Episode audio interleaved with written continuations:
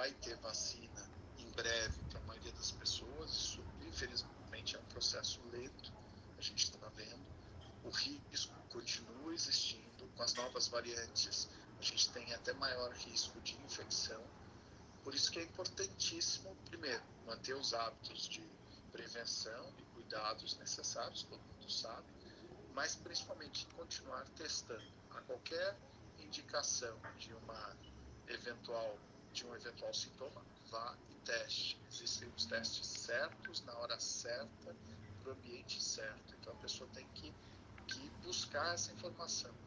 Teve contato com alguém que estava infectado, verifique se você não é uma pessoa sintomática. Pode acontecer. Então teste também.